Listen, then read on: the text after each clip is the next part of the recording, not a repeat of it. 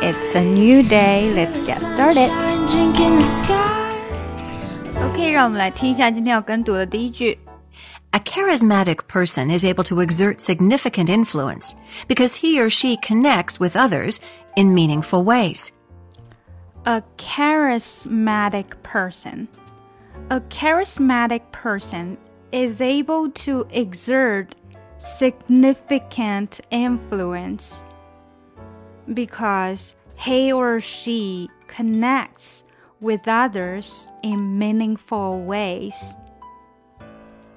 A charismatic person. A charismatic person is able to exert significant influence. 注意读这个 significant significant 有没有发现这个 g 中间 s i g 的这个 g 的发音哈 g 是留出来位置的 significant influence。但是因为它是连起来的，所以呢，它不会发出那个音，就是那个音会很小声，小声到你读的快的时候，它就会混过去，呃，或者就是不发声了。significant significant 就变成这样了哈。A charismatic person is able to exert significant influence because he or she connects with others in meaningful ways. A charismatic person is able to exert significant influence because he or she connects with others in meaningful ways. 好，稍微加快一点读一遍哈。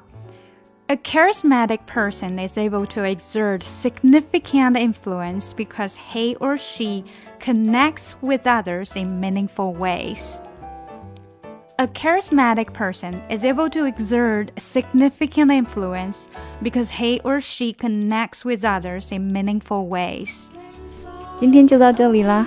如果你想要跟我学英语呢，可以在喜马拉雅 FM 搜索专辑 听力阅读专项提升，更多的免费英语资讯和跟读内容在我们的公众号内，e s posts E S P O S T S。另外呢，如果你喜欢我专辑里面所用的 music，可以直接去网易云音乐搜索“抠姐英语”歌单，就可以看到我所有在专辑里面所放的歌曲啦。